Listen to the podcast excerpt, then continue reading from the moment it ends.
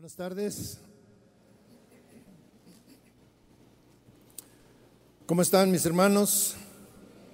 Bien. ¿Cómo los veo? ¿Se quedaron callados, eh? A lo mejor no se ven o no se sienten bien, pero yo creo que el Señor estuvo con nosotros en este tiempo de alabanza, ministrándonos. ¿Cuántos eh, sintieron esa presencia del Señor en su vida en este tiempo? Vamos a hablar en esta mañana, en esta tarde ya, como siempre, de, la palabra de Dios. Mi esposa luego me quiere, eh, bueno, quiere saber los temas cuando me toca compartir la palabra de Dios y me pregunta, ¿de qué vas a hablar? Le digo, de la Biblia. Entonces me dice, ah, dime de qué el tema. Le digo, pues de la Biblia, ¿verdad? ¿De qué cree que vamos a hablar? De la Biblia, sí. Le damos gracias a Dios por, por eh, este día y en especial le damos una bienvenida a los que nos visitan por primera vez y los que están conectados en el Internet. Es un tiempo especial cuando la iglesia se reúne, se reúne a alrededor del Señor, porque ese es el propósito. Esta mañana yo quiero hablar acerca del Espíritu Santo. Hace dos domingos, dos reuniones, el pastor Chuy estuvo hablando acerca de ah, algunas experiencias, algunas evidencias de, del Espíritu Santo, de Dios, en su vida. Y mientras que él estaba hablando, yo también pensaba en las mías, en lo que Dios había hecho o ha hecho conmigo, cómo el Espíritu Santo de, una manera o de otra, Dios se ha manifestado. He visto milagros, he presenciado en la vida de otros y en alguna ocasión yo los he vivido. Y por esa razón sé que el Espíritu Santo y Dios son una realidad en la vida de nosotros. Pero muchas veces parece que el pueblo de Dios vive en una situación muy ah, deprimente, pudiéramos decir, una relación muy fría. Parece que no hay una relación con Dios, parece que no hay una pasión, parece que Dios y el Espíritu Santo no viven nuestra vida porque eh, pues tomamos las cosas muy a la ligera. Estamos aquí eh, en la alabanza. La alabanza estuvo fantástica. Eh, los, que, los que tienen ese, esa relación con Dios se gozan, la disfrutan y el tiempo se hace corto porque ahí está la presencia de Dios. Pero muchas veces llegamos tarde, este, estamos apáticos, a pendiente de nuestro, de nuestro teléfono, este, algunas veces nos quedamos atrás y, y, bueno, yo no sé cómo es tu vida fuera de la iglesia. Yo no sé si tú tienes eh, la presencia del Espíritu Santo en tu vida. Yo no sé si te relacionas con Dios de una manera especial, viva, activa, si es tu pasión eh, yo no sé cómo es tu propia vida, sin embargo, esta noche, esta noche, esta tarde, perdón, eh, vamos a, hablar del Espíritu Santo, que quien debe de ser o quien es alguien muy importante en la vida de un creyente. Eh, yo quisiera, antes de iniciar este tema, que le he puesto una vida llena del Espíritu Santo, y fíjese bien, una vida llena, no una vida que conoce no alguien que tiene referencia, que sabe, sino una vida llena del Espíritu Santo. Yo quisiera que antes de iniciar hiciéramos una oración y pusiéramos en las manos de Dios este tiempo, que nos desconectáramos de lo que nos eh, está preocupando, del horario, de tantas cosas que llenan luego nuestra mente y pidiéramos que el Señor nos hable en este tiempo. Es importante lo que vamos a escuchar. Yo quisiera que cerrara sus ojos. Cierre sus ojos, por favor. Todo mundo, si usted está aquí es porque Dios le ha traído y, y tal vez usted necesita escuchar esto que yo voy a hablar. Cierre sus ojos y hable con Dios. Hable con Dios en la manera que usted lo entiende y lo percibe. Padre, gracias por este tiempo que nos das. Gracias porque tu presencia ha estado aquí en este lugar, se ha manifestado y te seguirás manifestando cada vez que nos reunimos, Señor. Padre, enséñanos a entender tu palabra, enséñanos que la vida cristiana no solamente es aquí dos horas, tres horas, sino que la vida cristiana no termina. Inicia cuando despertamos y termina cuando dormimos, pero aún en el sueño tú nos guardas y nos cuidas. Señor, que esta, que esta tarde tu presencia esté en cada uno de nosotros y nos hable y nos anime y nos conforte y nos enseñe y nos respalde y nos fortalezca, nos llene de ti, Señor. Manifiéstate con poder, Señor, en el nombre de Cristo Jesús. Amén. Mire, el inicio de, de la iglesia, la iglesia como, como nosotros la conocemos, como es el diseño que nosotros conocemos, estuvo marcada en su inicio por un hecho extraordinario, un suceso sobrenatural, algo que no se ha vuelto a repetir. Ha habido ocasiones en que eh, parece, es una sombra de ese día tan especial. Sin embargo, eh, no se ha vuelto a repetir. El, inicio de la iglesia, como nosotros la entendemos, estuvo eh, caracterizado por la venida del Espíritu Santo, la presencia del Espíritu Santo. Quizá puede ser poco probable que muchas personas o que alguna persona no conozca del Espíritu Santo. Todos aún los escépticos, los que no conocen, los que no creen, saben del Espíritu Santo, han escuchado hablar del Espíritu Santo. Nosotros creemos que es la tercera persona de la Trinidad. Y el Espíritu Santo tiene una función muy importante en la vida de cada creyente. De la misma manera que Jesucristo cumplió una misión muy importante para la humanidad, ya que Jesucristo eh, trajo con para nosotros la salvación y y, ha mantenido, nos aseguró la entrada a la vida eterna, porque nadie puede ir al Padre si no es por medio de Jesucristo. Su muerte y su, y su resurrección marcaron una época, un tiempo diferente en la relación de Dios con el hombre. El Espíritu Santo nos ayuda, también tiene un ministerio importante el Espíritu Santo.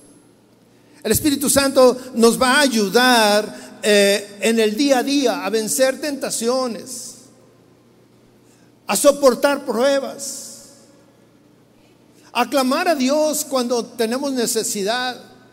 El Espíritu Santo es la fuerza que todos necesitamos para mantenernos fieles.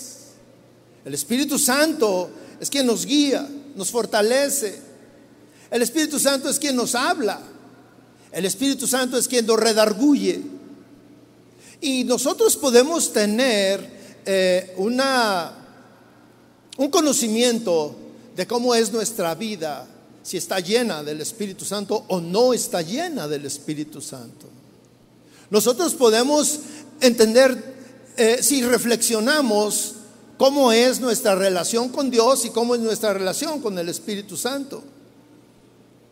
Aún los que no conocen, aún los que no creen, saben del Espíritu Santo. Existe el Espíritu Santo, aunque no tengan un conocimiento, aunque nunca lo hayan eh, eh, eh, tenido en su vida, aunque no haya tenido una experiencia, y bueno, muchas veces esta, esta ah, incredulidad los lleva a atacar a los cristianos, a los que sí creemos.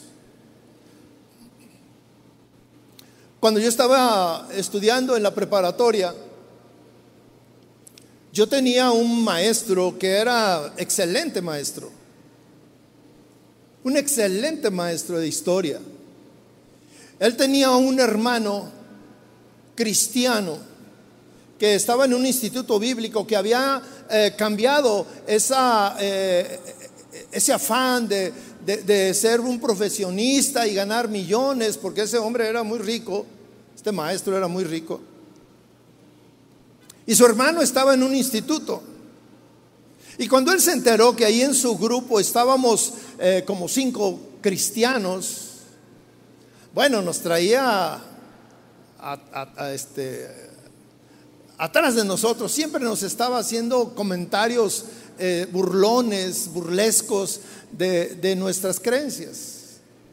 Y recuerdo en una ocasión que estábamos eh, haciendo el, examen final de, ese semestre y se acercó a mí y me veía que yo estaba eh, contestando, pero llegó un momento en que me quedé pensando lo que iba a contestar, entendiendo la siguiente pregunta y buscando en mi archivo cuál era la respuesta.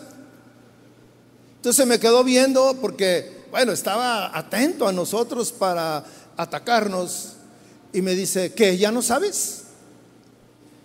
Y yo volteé y, le dije, pues sí, pues contesta. Le dije, bueno, pues estoy, estoy este, reflexionando. Me dijo, ¿qué? ¿Estás esperando que el Espíritu Santo te dé la respuesta? Le dije, no. Este, esto es muy sencillo para el Espíritu Santo y, yo estudié y, tengo la respuesta. Me dijo, no, el Espíritu Santo no te va a traer la revelación. Pero su comentario siempre era cargado de, burla. Y muchas veces a nosotros eh, hemos sido objetos de burlas de esas personas que saben del Espíritu Santo, pero que no tienen una relación con el Espíritu Santo. Yo puedo entender que pudiera haber ese tipo de personas que no son creyentes que no conocen el Espíritu Santo. Pero ¿qué me dice de creyentes que no saben del Espíritu Santo, que nunca han tenido relación con el Espíritu Santo y que por esa razón su vida parece como una vida eh, débil, una vida que no tiene fortaleza, una vida que no saben qué hacer cuando vienen los problemas? Y usted pudiera pensar que cómo va a haber en una iglesia que, personas que no creen en el Espíritu Santo, pero mire, en Hechos 19.1 nos, nos marca, él está escribiendo Lucas, Lucas escribió esta carta, este libro, y, en una ocasión Lucas está hablando acerca de, un suceso que sucedió con, Pablo. En uno de sus viajes misioneros, en, en Hechos 19.1, nos dice, Dice, mientras Apolo estaba en Corinto, Pablo viajó por las regiones del interior hasta que llegó a Éfeso, en la costa, donde encontró a varios creyentes. Aquí encontró a varios creyentes. Y creyente es alguien que cree. Y lo que cuando se refiere aquí la escritura es que creían en el Evangelio, creían en la palabra de Dios, creían en la propuesta que ellos estaban enseñando, creían en el Evangelio que ellos habían recibido. Y Pablo les hace una pregunta, mire, versículo 2 dice, ¿recibieron el Espíritu Santo cuando creyeron? Les preguntó, dice la escritura. Su respuesta es no. No. Y lo que asombra es lo siguiente, dice, ni siquiera hemos oído que hay un Espíritu Santo. Usted se puede imaginar un cristiano sin el Espíritu Santo. Pues esto es similar a un pez sin agua. ¿Cuántos han visto un pez sin agua? Un pez sin agua se muere. Da unas eh, coletazos, se mueve, está desesperado, pero se muere porque no tiene lo que necesita para vivir. El agua es importante para un pez. El Espíritu Santo es importante para un creyente. Pero podemos darnos cuenta que hay casos en que existe un desconocimiento pues completo de lo que es el Espíritu Santo, de cuál es su función en la vida de los creyentes, de para qué fue dado el Espíritu Santo. El libro de los Hechos narra sucesos muy importantes en la vida de, una naciente iglesia, el inicio de una nueva iglesia. El, libro de los Hechos nos, narra la manera en que se empezó a, relacionarse eh, la iglesia con Dios, los cristianos con Dios, los creyentes con Dios. El nacimiento de esta nueva iglesia porque era nueva, mis hermanos. Antes de, Jesucristo, la relación de Dios y el hombre era de una manera muy diferente. A raíz de que viene Jesucristo y enseña un evangelio nuevo, enseña una manera diferente de relacionarse, pero Él se va. Y, eh, y a partir de ese día empieza una nueva iglesia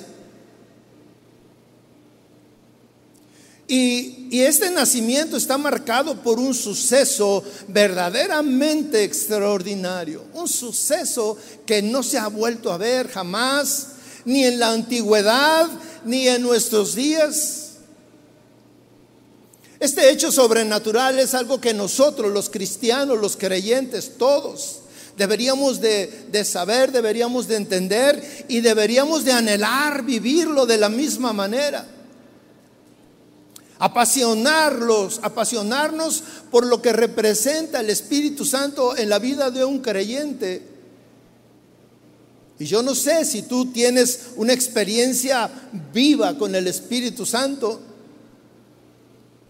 La, la, venida del Espíritu Santo, la llegada del Espíritu Santo, la llegada de la tercera persona de la Trinidad marca el inicio de la iglesia cristiana.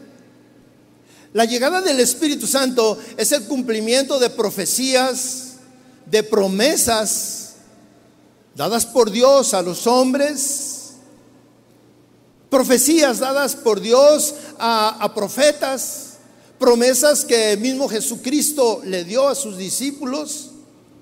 En Joel, Joel vivió 830 años antes de que se cumpliera esta promesa. 830 años antes de esto, eh, Dios le estaba hablando a su pueblo por medio de un profeta. Joel 2, versículo 17, dice, en los últimos días, está hablando Joel a su pueblo y le dice, en los últimos días, dice Dios, derramaré mi espíritu sobre toda la gente sus hijos e hijas profetizarán. Sus jóvenes tendrán visiones. Los ancianos tendrán sueños. Y fíjese lo que dice, esto es muy importante. En esos días derramaré mi espíritu sobre mis siervos, hombres y mujeres por igual, y profetizarán y haré maravillas arriba en los cielos y señales abajo en la tierra, sangre y fuego y nubes de humo. El sol se oscurecerá y la luna se pondrá roja como la sangre, antes de que llegue el día grande y glorioso del Señor. Pero todo el que invoque el nombre del Señor será salvo. Esta fue una promesa, una profecía dada al pueblo que en los postreros días. Y esperaron, el pueblo esperó esta promesa por mucho tiempo, 830 años, para que se cumpliera. Y a partir de ese día dice que esto iba a manifestarse, el Espíritu Santo iba a ser derramado sobre toda carne. Y, dice que así permanecería hasta que viniera de nuevo el Señor Jesús por segunda vez. El Señor Jesús también hizo una promesa, le dio una orden, una, un ordenamiento a sus discípulos, les dijo eh, algo que tenían que hacer y enseguida les dijo la razón y les dijo una promesa. En Hechos 1, 3,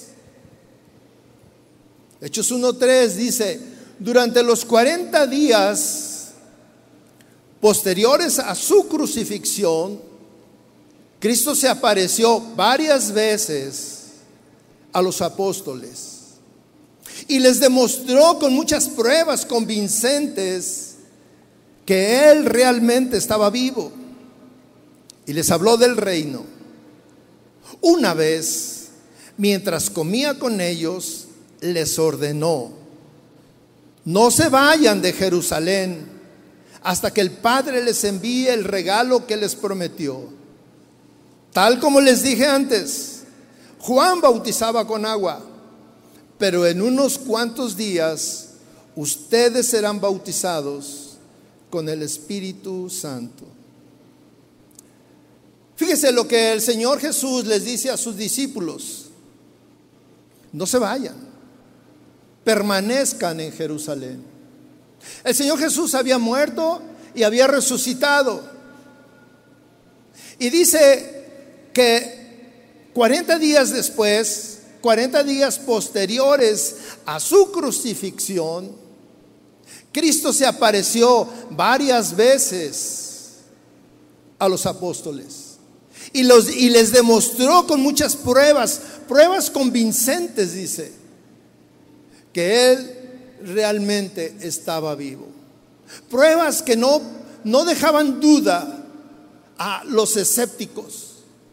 Ahí podemos encontrar a Tomás, que era un incrédulo en medio de esos doce hombres que creían, once ya que creían en el Señor, que eran sus discípulos y todos los demás creyentes, y él no creía que Jesús había resucitado.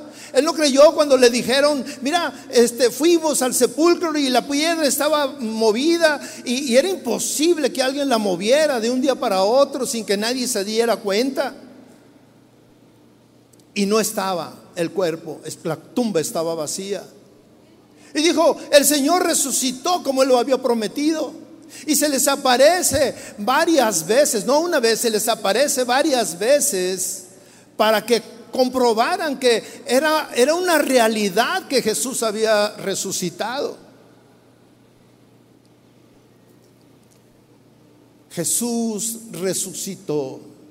Y dice que, mire, una prueba de que Él estaba vivo, la podemos leer cuando le dice que el versículo 4 dice, una vez, mientras comía con ellos. ¿Cómo es esto? Alguien que resucitó, que puede, que, pudo haber sido solamente un espíritu, no come, no se sienta con ellos a platicar. La relación con ellos era tal que era convincente que Dios había resucitado, que Jesucristo había resucitado y estaba ahí con ellos. Y nadie dudó. Todos sus discípulos creyeron. Y él les ordenó, no se vayan de Jerusalén hasta que el Padre les envíe el regalo que les prometió. Dios, por medio de Joel, Dios por medio de Jesucristo, les hizo una promesa. Serán bautizados con el Espíritu Santo. Esa era la promesa. Y era importante que ellos estuvieran ahí. Y esta promesa, como todas las promesas de la escritura, de la Biblia, se cumple, se ha cumplido a través del tiempo, como Dios lo había prometido.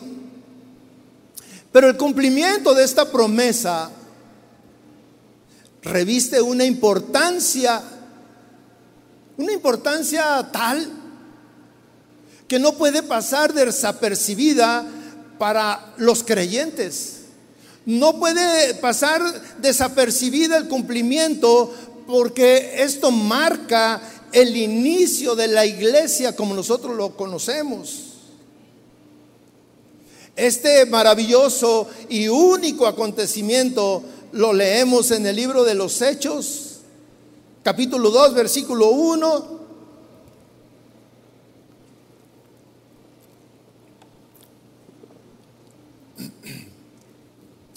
Ahí nos narra cómo fue la llegada del Espíritu Santo. Mientras lo leemos, yo quisiera que usted pudiera imaginarse esa escena. Para mí es algo fascinante, eh, especialmente cuando yo me eh, cierro los ojos y estoy imaginándome lo que sucedía. Y lo he leído una vez y otra vez y otra vez. Y siempre es importante porque la llegada del Espíritu Santo es algo relevante, es de suma importancia para nosotros. Dice así, el día de Pentecostés, todos los creyentes estaban reunidos en un mismo lugar. De repente, se oyó un ruido desde el cielo parecido al estruendo de un viento fuerte e impetuoso que llenó la casa donde estaban sentados. Luego, algo parecido a unas llamas o lenguas de fuego aparecieron y se posaron sobre cada uno de ellos.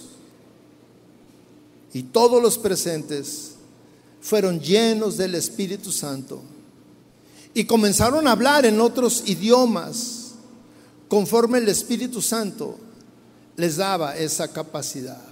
Hasta ahí vamos a leer. Este es un día especial, mis hermanos, para todo cristiano. Este día marca el cumplimiento de profecías, de promesas, pero marca el inicio de la iglesia como la conocemos actualmente. Ese día el Espíritu Santo llegó y ciertamente no pudo ser visto. Nadie lo vio con sus ojos. Nadie. Pero su, pero su llegada no pasó desapercibida.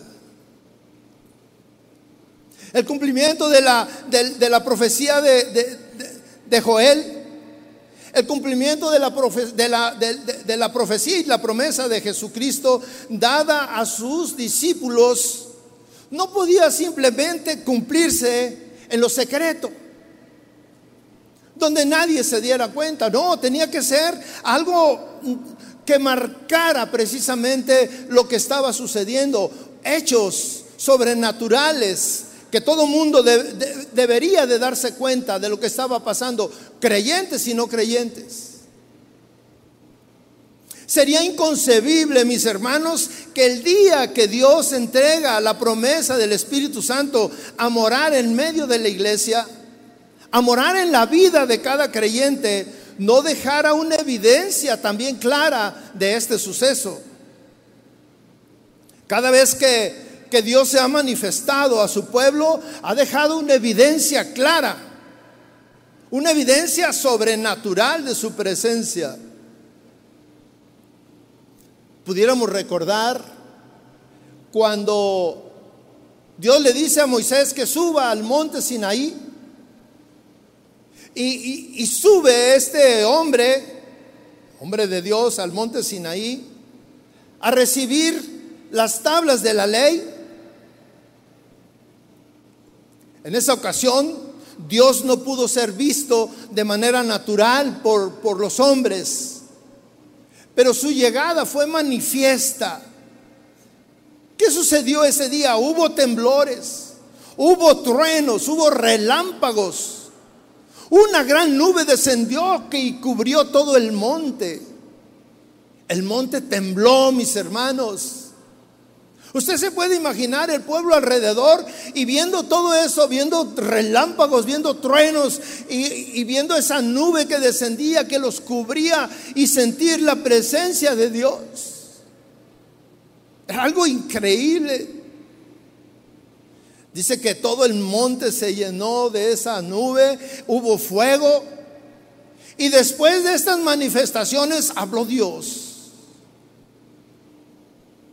Y, en ese día Dios le entregó la ley que regiría la vida del pueblo de Dios hasta la venida de Jesucristo.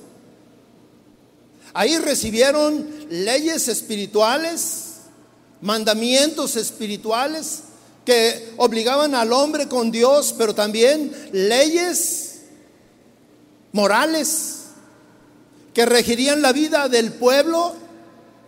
Y, así se manejó eh, esta ley, tuvo vigencia hasta la venida de Jesucristo. Jesucristo cambió todo. Jesucristo cambió el antiguo por el Nuevo Testamento una manera de relacionarse con Dios en el Antiguo Testamento y una manera nueva en el Nuevo Testamento.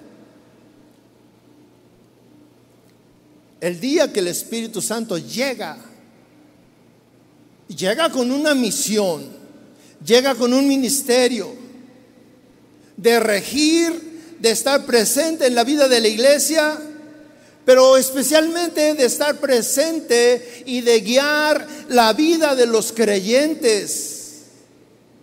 De la misma manera que la presencia de Dios es evidente en el Antiguo Testamento con esos hechos sobrenaturales, de la misma manera aparecen cuando el Espíritu Santo es entregado a la iglesia. Cosas sobrenaturales cuando la presencia de Dios está ahí, que no deja duda. Nadie dudó cuando Jesucristo comenzó su ministerio. Dice que fue al Jordán a que lo bautizaran y mientras que lo bautizaban, dice que el cielo se abrió y, y, una paloma descendió sobre él y la voz de Dios se dejó escuchar. Hechos sobrenaturales que no hubo duda que él era el Mesías, el Hijo de Dios.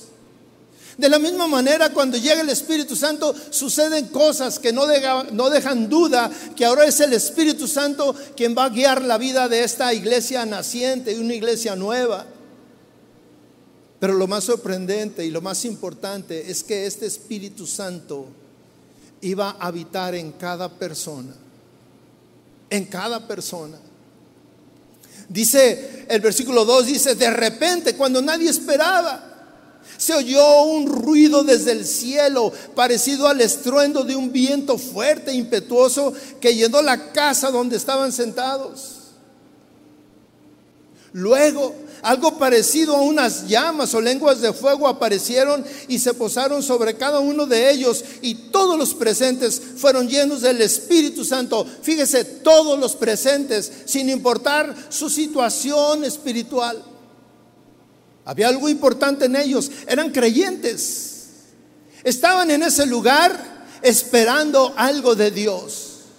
Estaban en ese lugar porque habían escuchado al Señor decirles, permanezcan en Jerusalén.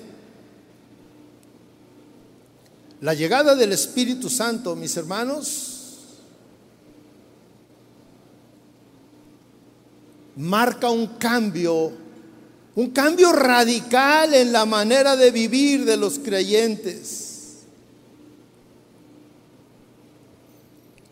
En la manera de relacionarse con Dios. En el Jordán, Juan dejó muy claro que Jesucristo los bautizaría con el Espíritu Santo y con fuego. Y ahí estaban unas lenguas como de fuego que se posaron sobre cada uno de los que estaban ahí. Lenguas que se aparecieron ahí en el aire, suspendidas. Usted se puede imaginar eso, los que estaban ahí mirando. Bueno, yo creo que al principio puede haber causado temor el viento, eh, el, viento fuerte, eh, todo lo que estaba sucediendo ahí, y luego las, las lenguas como de fuego, para ellos era eh, algo nuevo, algo increíble.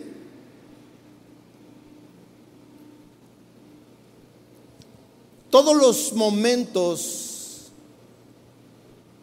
que nos narra la Biblia tienen propósitos y cumplen tiempos y son representativos de cosas importantes. Nada es ocasional en el tiempo de Dios. Nada es eh, casual. Nada sucede porque pues casualmente sucedió. No. Las cosas, eh, los tiempos, los sucesos importantes en la Biblia siempre cumplen propósitos. La llegada del Espíritu Santo fue en un tiempo específico y cumplió un momento específico. La llegada del Espíritu Santo sucede en un día especial, el día de Pentecostés. Pentecostés tenía un significado especial para el pueblo judío. No solamente era el día, era una fiesta. Pentecostés era una fiesta. Era una de las tres fiestas más importantes en el calendario religioso del pueblo judío. Pentecostés era una fiesta que había sido ordenada por Dios. Y, era una fiesta para dar acción de gracias, acción de gracias a Dios por las cosechas, por los primeros frutos que se recogían. Esta fecha se celebraba 50 días después de la fiesta de la Pascua. La fiesta de la Pascua era de las otras tres fiestas importantes del pueblo judío. Y en la fiesta de la Pascua fue cuando crucificaron al Señor Jesús. Pero también fue cuando resucitó. 50 días después viene la fiesta de, Pentecostés. Y en ese periodo acabamos de leer que los primeros 40 días el Señor se, presentó con, con, sus discípulos, se manifestó con hechos que eran, que no tenían duda, que no dejaban duda que Él estaba vivo. Comió con ellos. Nadie dudaba. Y todos creían y esperaban la promesa de Dios. Los estudiosos de las escrituras han determinado que la fiesta de Pentecostés precisamente coincidía, y fíjese, así dice, la fiesta de Pentecostés coincidía con el día en que Moisés recibió las tablas de la ley en el monte Sinaí. Qué curioso, qué coincidencia pudiéramos pensar. El día que, que Moisés recibe la ley con la cual iba a ser regida el pueblo de Israel durante muchos años, una ley que los obligaba a tener un, una, unas ordenanzas hacia Dios y unos eh, mandamientos hacia los hombres, una ley que cumplió un propósito durante muchos años, coincidía precisamente con el día en que Dios entregaba al pueblo, a la iglesia, el Espíritu Santo y que precisamente el Espíritu Santo a partir de ese día iba a gobernar la vida de la iglesia. El Espíritu Santo iba a gobernar la vida de los creyentes. El Espíritu Santo iba a estar presente en la iglesia y en la vida de los creyentes de manera activa. La tercera persona de la Trinidad, el Espíritu Santo, a partir de Pentecostés, estará permanentemente en la vida de todos los creyentes. Por eso es significativo Pentecostés. Ese día estuvo marcado por cosas importantes.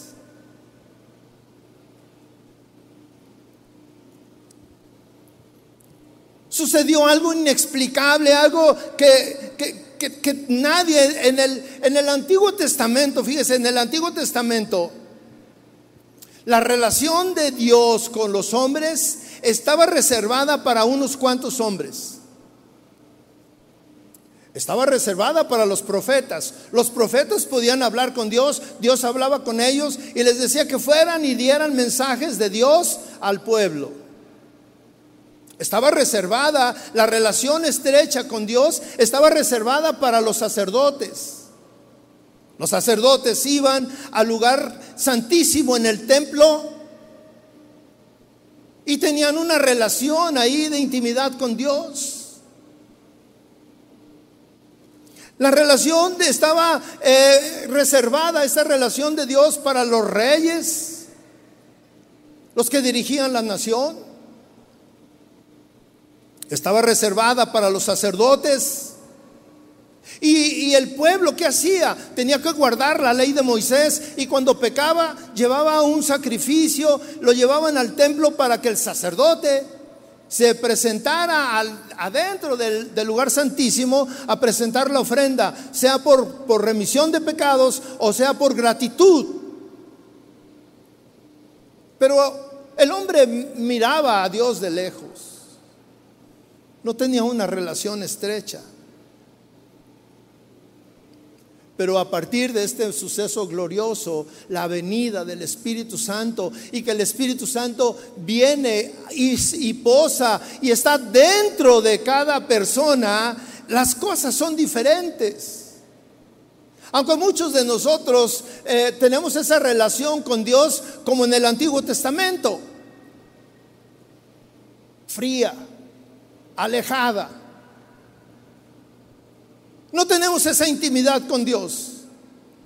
Yo no sé si alguna vez usted ha escuchado o le han dicho incluso a usted, vecinos que no conocen a Dios y luego le dicen, ay, tú que estás más cerca de Dios, pídele por mí, pídele por mi hijo. Han venido con nosotros los, los pastores, personas entre ustedes y dicen, ay pastor, usted que está ahí cerca del Señor, ore por mí, póngame entre, en sus oraciones. Y tú dices por acá, ¿y tú por qué no oras? ¿Por qué me dejas a mí la responsabilidad de orar por ti? Cuando todos tenemos la misma posibilidad a partir de ese momento en que las lenguas de fuego descendieron sobre cada uno, la cosa cambió. Ese día tan hermoso que, el Espíritu Santo se derramó sobre todos los presentes en esa iglesia, fue una iglesia viva, una iglesia que caminó de manera diferente, una iglesia que no se cansó de proclamar el Evangelio de Jesucristo. Hemos escuchado que eh, hay un avivamiento en, en alguna parte del mundo, en alguna ciudad, en alguna iglesia. Hace algunos años yo recuerdo que hablaban de que hay un avivamiento en Canadá. La iglesia, y una iglesia en una ciudad específica decían, hay un avivamiento tremendo ahí. Y algunos viajaban desde aquí hasta allá. Y otros decían, ¿por qué no hay un avivamiento en mi iglesia? ¿Por qué no hay un avivamiento aquí? ¿Por qué hay iglesias que parecen refrigeradores? ¿Por qué hay iglesias que a nadie le gusta ir? ¿Qué vas eh, por cumplir un rito? Obligado, apresurado. Quieres que sea rápido porque tienes otras cosas más importantes que hacer durante el día. Alguien que deja de venir a la iglesia porque tiene cosas más importantes. ¿Usted se puede imaginar que haya algo más importante que estar en la presencia de Dios?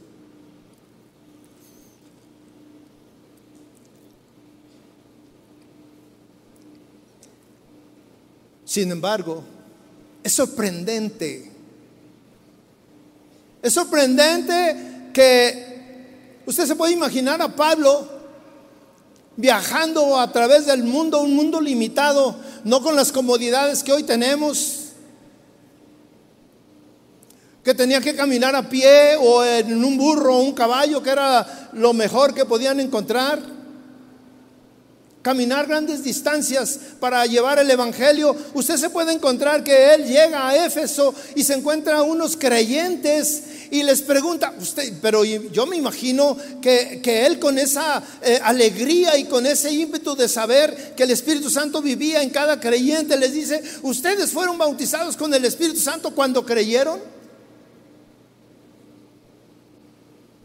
Él esperaba que le dijeran, sí, han sucedido cosas maravillosas en mi vida. Mi vida cambió y ahora yo veo cosas fantásticas a través de mi vida diaria, como decía el pastor el domingo pasado. Y el pastor, al ver la respuesta de muchos, llegó un momento en que dijo, bueno, si no me quieren creer, pues es su bronca. Yo sí lo viví.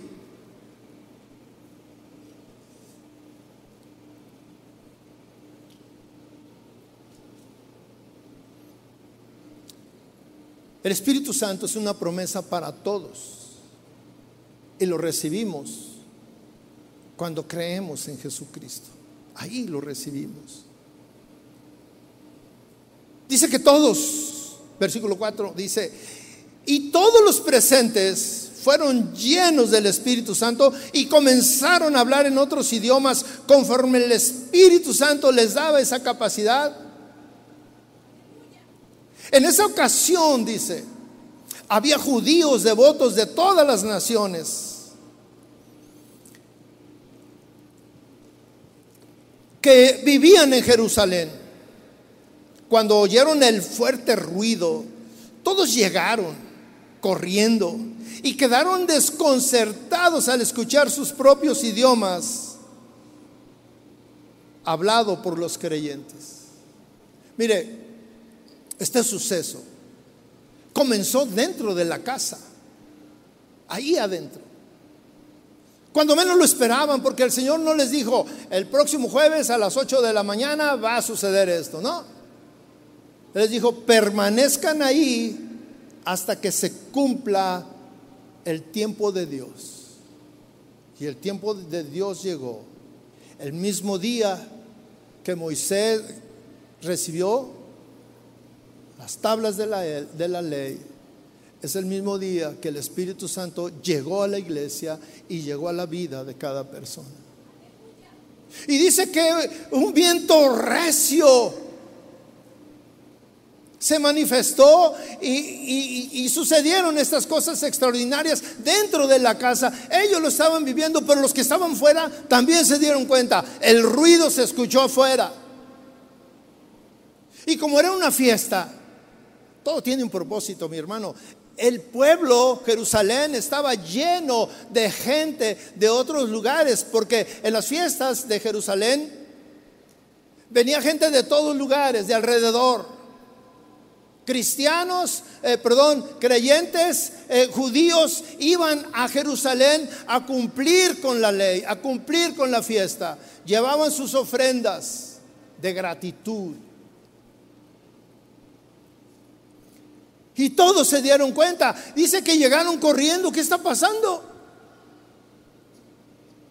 Pero su sorpresa no solamente fue el ruido y el viento y todo lo que estaban viviendo, sino que cuando llegan los que estaban ahí, los creyentes, empezaron a hablarles en su propio idioma.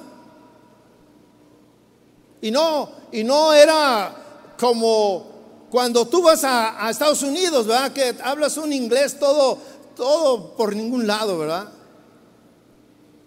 O cuando vienen los de allá para acá, que dicen, no, es que fuimos allá al parqueadero. Tú dices, ¿cómo que al parqueadero? What is?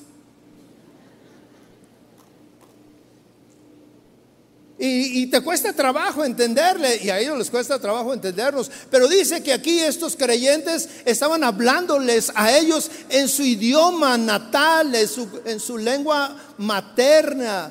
O sea, en, una lengua eh, que no tenía deficiencia, pura, un lenguaje puro. Y ellos lo, lo estaban escuchando. Y dice el versículo 7, estaban totalmente asombrados. Y se preguntaban, ¿cómo puede ser? Y hay algo que dice ahí, sigue, todas estas personas son de Galilea. ¿Qué pasa con Galilea? ¿Qué había en Galilea? No había nada. Galilea era un lugar muy pequeño en comparación con Jerusalén. En Galilea no había grandes universidades, no había, no había plazas comerciales, no había malls. En nuestro idioma diríamos, era un ranchito. Y la gente que vivía ahí, pues no tenía grandes eh, enseñanzas. No tenían estudios. Sin embargo, un hecho sobrenatural, mire, era un hecho sobrenatural tras otro y tras otro y tras otro. Y dice que eh, eh, esas personas sencillas, humildes, que eran, eh, no sé, pescadores, que eran agricultores, que eran gente que no tenía estudio, estaban hablando en idiomas eh, refinados sin, sin ninguna imprecisión, sin ningún error. Y los que estaban ahí decían, ¿what? ¿Cómo me habla en el mismo idioma en el que yo nací?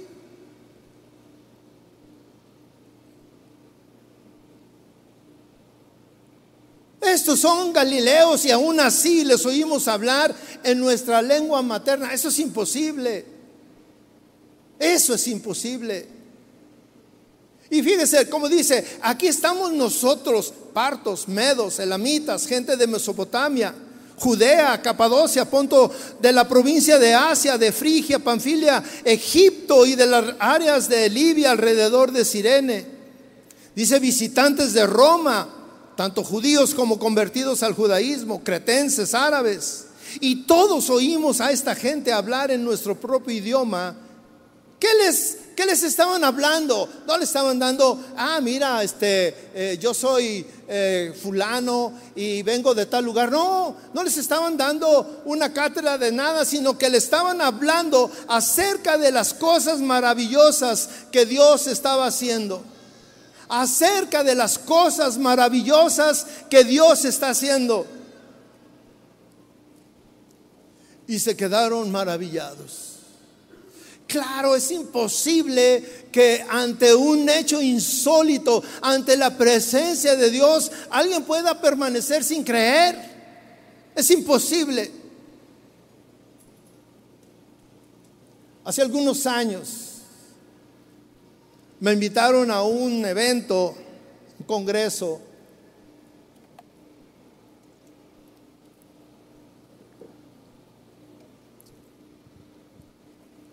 Y tenía que ver con el Espíritu Santo. Y yo fui, eran tres días y pues ahí andábamos y, y, los cantos y todo esto, un ambiente especial, se sentía la presencia de Dios y todo. Y llegó un momento en el que dijeron, vamos a orar por las necesidades, por los enfermos. Y que pasa un paralítico. Lo llevaron en su silla de ruedas. Y la persona que estaba orando dijo, ¿tú crees que el Señor te puede levantar de esa silla?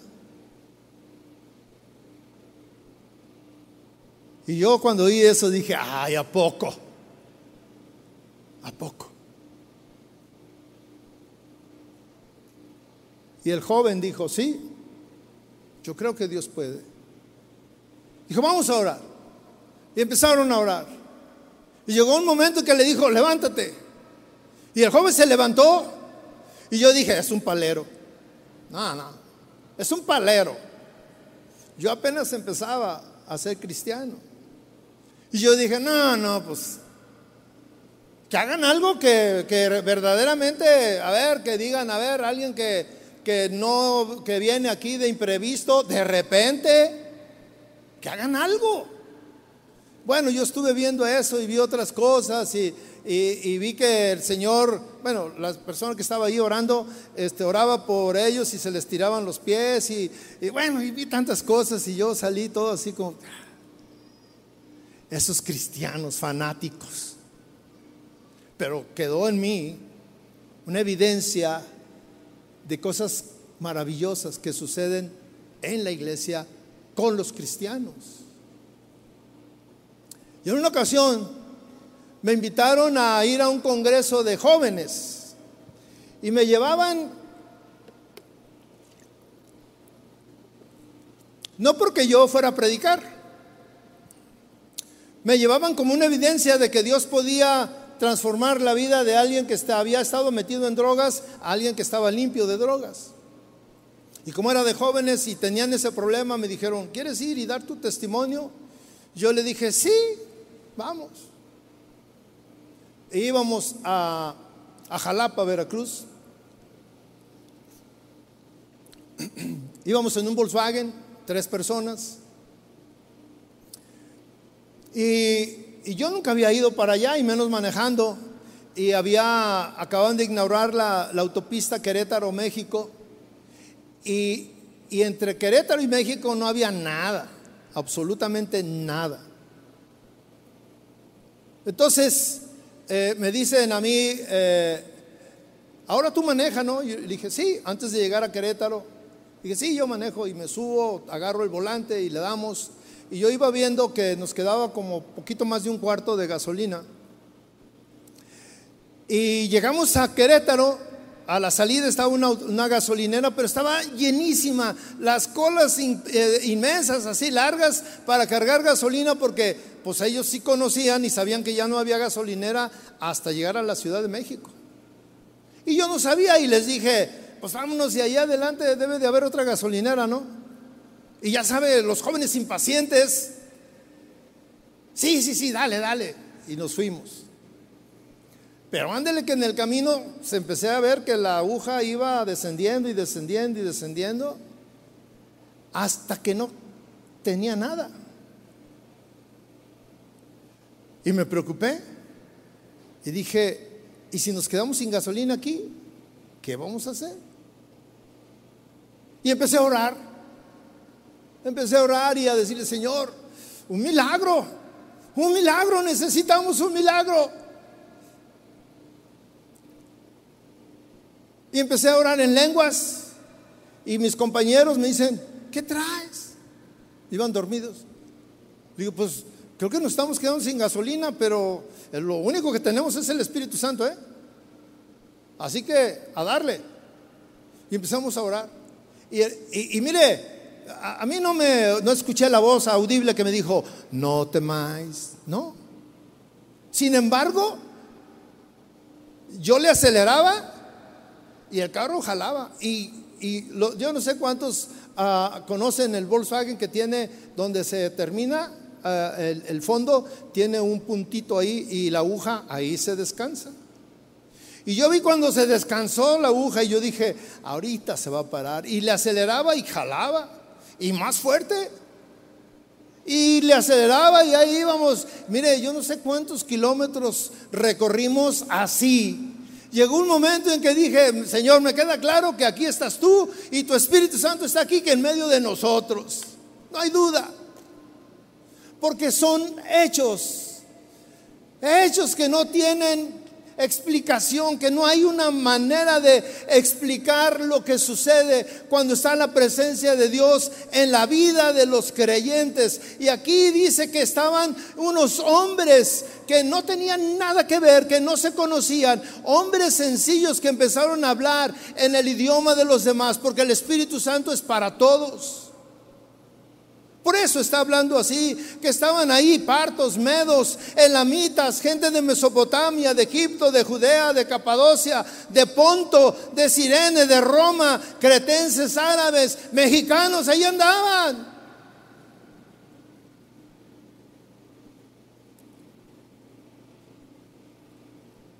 El Espíritu Santo es para todos, sin excepción. El Espíritu Santo marca la vida de los creyentes. Chuy estaba hablando de cosas extraordinarias que ha habido en su vida, cómo, cómo él ha sido guiado por Dios, pero es el Espíritu Santo en estos tiempos el que nos guía, mis hermanos. Desde el día en que el Espíritu Santo fue entregado a la iglesia, fue para que el Espíritu Santo habitara en la vida de cada uno de nosotros.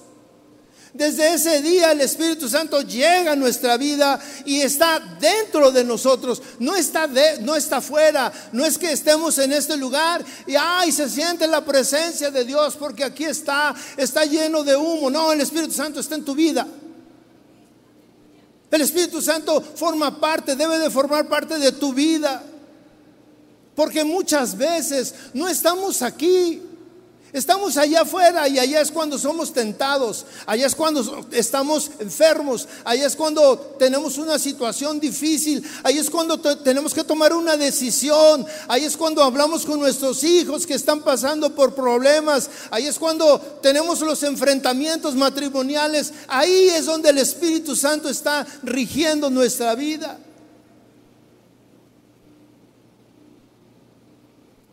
Pero ¿qué pasa? Con nuestra vida cuando nosotros mismos determinamos que nuestra vida espiritual es una vida mediocre. Cuando vemos y escuchamos que los demás hablan maravillas. Cuando vemos y escuchamos que el Espíritu Santo se manifiesta en la reunión y que vemos gente llorando. Yo en la mañana estaba al final, había gente llorando porque el Espíritu Santo lo estaba tocando. Porque estaban sintiendo esa presencia de Dios en su vida. Y el Espíritu Santo llega cuando menos lo imaginamos. Hace muchos años también hubo un grupo de, creyentes que iban a festejar el, el el Pentecostés, el día de Pentecostés, y ellos esperaban que hubiera manifestaciones ahí en, en ese grupo. Y yo me enteré, y yo tenía poco de cristiano, no tenía mucho tiempo, y yo fui una semana antes de, esta fecha, y yo fui y les dije, oigan, que ustedes van a, a esperar a celebrar el Pentecostés. Sí, nos dijeron, y el líder de ahí dijo, sí, el Espíritu Santo se va a manifestar en nosotros y nos va a bautizar. Y, bueno, me empezó a hablar y yo le dije, oye, ¿puedo venir? Me dijo, no. ¿Por qué no? Porque nada más es para nosotros los que tomamos el curso. Yo dije, oye, no sean malos, o sea, no sean malos cristianos, ¿no? No me dejaron. Y ese día yo estaba en mi casa, ese día pues estaba yo pensando, era en la noche, yo estaba pensando en lo que estaba sucediendo allá en ese grupo. Dije, no, ahorita eh, las lenguas han de andar por todos lados y el viento fuerte y, los truenos y todo. yo decía, no, que se la están pasando, pero de lujo. Y yo estaba ahí en mi cuarto, yo solo. Y estaba orando, empecé a orar, a orar, a orar, a orar. Y llegó un momento en que empecé a hablar en lenguas y yo me sorprendí y dije, ay, ¿qué es esto? Y, volví a hablar en lenguas y, luego empecé a sentir una emoción que me hizo llorar y lloraba y lloraba y no me callaba. Y yo decía, Señor, ¿por qué estoy llorando? No, no hay, no hay un, un, asunto, no hay un problema por el que yo tenga que llorar. Sin embargo, yo estaba llorando y empecé a sentir la presencia de Dios en mi vida en mi vida y empezó a cambiar de una manera radical. A partir de ese momento yo quise buscar al Señor día con día. No solamente que fuera una teoría el Espíritu Santo, no solamente que fuera una de las eh, eh, eh, manifestaciones que hay en la iglesia que hablan del Espíritu Santo, que es una parte de la Trinidad y que el Espíritu Santo llevó a Pablo. Pablo fue uno de los hombres que más experimentó la guía del Espíritu Santo. Porque el Espíritu Santo cuando viene a tu vida te empieza a guiar, te, te puede eh, librar de cosas que te van a pasar cuando tú escuchas su voz, pero necesitas cultivar esta relación con el Espíritu Santo. ¿Y cómo se cultiva? En la oración. Si usted se fija, dice que esta, esta iglesia naciente estaban todos juntos, reunidos, orando, esperando la promesa del Señor. Y ahí llegó el Espíritu Santo. Ahí se manifestó en la vida de estas personas. ¿Para cuántos el Espíritu Santo es una teoría? Porque no tenemos esa relación. Nosotros salimos de aquí y tomamos nuestra vida diaria. Levantarte, este, te lavas los dientes de la misma manera, te peinas igual, te bañas, te sales corriendo, no te ajusta el tiempo, llegas a tu trabajo, te involucras en las actividades de todo el día y nunca te acuerdas del Espíritu Santo. Cuando tienes que tomar decisiones importantes, no te detienes a decirle, Señor, guíame, guíame guíame, quiero conocer tu voluntad. Necesitamos como cristianos cambiar nuestro estilo de vida. Darle importancia a lo que es importante.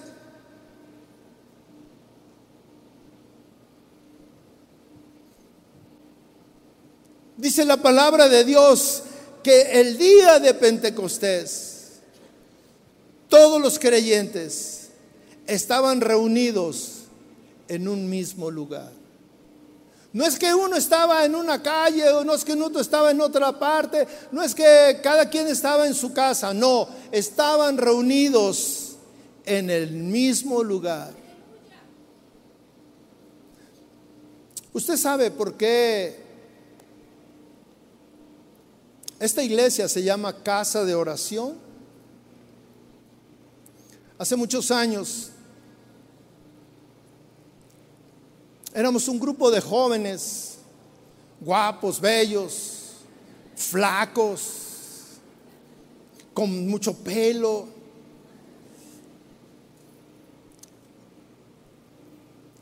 Y los domingos, los domingos por la tarde, nos, reuníamos en una casa. Y, nosotros, nuestra manera de, comunicarnos era, este, oye, el domingo vas a ir a la casa de oración porque nos reuníamos a orar y pasábamos cuatro o cinco horas orando, este, cantando, este, bueno, sucedían cosas, eh, algunas centradas en la palabra y otras eran unos excesos, pero era por desconocimiento. Pero era algo hermoso de que siempre, eh, ¿en dónde? En la casa de oración, en la casa de oración, nos vemos en la casa de oración. Y llegó un día en que esto se formalizó y dijimos, ¿cómo se va a llamar? ¿Cómo le ponemos a la iglesia? Y empezaron a decir, no, pues la iglesia de los mejores en Guadalajara. No, no, no, eso, suena así como, como que no es onda. O sea, la iglesia de los santos de los últimos tiempos, no, tampoco, menos. La iglesia de fulano, no, tampoco. Y, y estábamos ahí deliberando, ¿cómo le ponemos? Y alguien dijo, pues está bien fácil. ¿Cómo? Pues la iglesia, casa de oración, porque somos casa de oración. Pero qué contradicción que vamos a la iglesia, casa de oración, y no oramos entre semana. Nuestra vida de oración es una, es una vida pobre y nuestra vida personal es una vida pobre espiritualmente alejados de Dios, alejados de ese poder que Dios nos ha dado, porque Dios nos ha dado un poder, una promesa, dice, el Espíritu Santo te guiará. Estará contigo en la dificultad, el Espíritu Santo te fortalecerá, el Espíritu Santo te, librará de cosas que tú no conoces. El Espíritu Santo orará por ti y pedirá cosas que tú necesitas y que ni siquiera sabes. El Espíritu Santo es tan importante en la vida de nosotros. Mis hermanos, vea esa intensidad. El Espíritu Santo es tan importante en la vida de un creyente como el agua es importante en la vida de un pez. Y muchos no tienen esa relación. Saben del Espíritu Santo, pero no es real en su vida.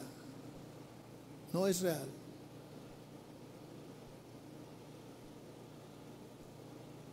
Dice la palabra de Dios que el día de Pentecostés estaban todos reunidos en el mismo lugar, como hoy nosotros aquí. Y yo creo que el Espíritu Santo, que Dios quiere estrechar esa relación contigo. Porque para eso vino Porque Jesucristo cambió la historia. Jesucristo cambió la ley mosaica por la presencia del Espíritu. Y es el Espíritu el que nos guía. Es el Espíritu que nos habla. Es el Espíritu que nos llena, que nos fortalece. Y hoy seguramente que necesitamos de ese Espíritu Santo en nuestra vida. Yo le voy a pedir que se ponga de pie. Yo le voy a pedir a los músicos que vengan aquí, que nos guíen, que podamos sentir la presencia del Señor. Una iglesia viva es aquella en que sus miembros están vivos, que cantan, que, abren su, su, corazón a Dios, que se dejan llenar por ese Dios y que sean llenos del Espíritu Santo. Cierre sus ojos, por favor. Cierre sus ojos. Yo nunca tengo duda que Dios está en este lugar. Yo no tengo duda. Ni tengo duda que el Espíritu Santo está aquí. Pero yo no sé cuál es tu relación con el Espíritu Santo. Yo no sé si tú estás lleno y sientes esa llenura. El, Espíritu Santo ya fue dado a nosotros. Pablo le preguntaba a los creyentes, cuando fuiste, cuando conociste, cuando creíste, fuiste bautizado con el Espíritu Santo. Y yo no sé si aquí alguien puede decir, pues yo no, yo ni sé qué es eso. Pero hoy tú puedes hablarle a Dios y decirle, Señor, lléname de tu Espíritu Santo. En esta tarde, aquí estoy dispuesto dispuesto, Señor. Yo quiero ser, quiero ser una persona que tiene esa experiencia de vida diaria, diaria. No solamente el domingo de vez en cuando, no, día con día, Señor. Que tu Espíritu Santo me llene. Que tu Espíritu Santo tome control de mi vida. Que tu Espíritu Santo me saque de esa mediocridad de vida espiritual, Señor. Que yo pueda cambiar mis valores. Que yo pueda buscar tu reino primero antes que las cosas materiales. Antes que las cosas que necesito, que digo que necesito. Señor, aquí estoy, abro mi corazón. Señor, quiero tener una relación tan estrecha. Quiero ver tus obras tan extraordinarias que no queden, que no me dejen duda de que tú vives, de que tu Espíritu Santo está en mi vida. Que yo no necesite de ir con nadie para hablar contigo, para que tú me escuches. Porque tú aboliste todo eso, Señor. Porque tu Espíritu Santo es una realidad en la vida de la iglesia, en la vida del pueblo cristiano, Señor. En la vida del creyente. Yo quiero que el Espíritu Santo me tome en esta tarde, me llene, que yo pueda sentirlo.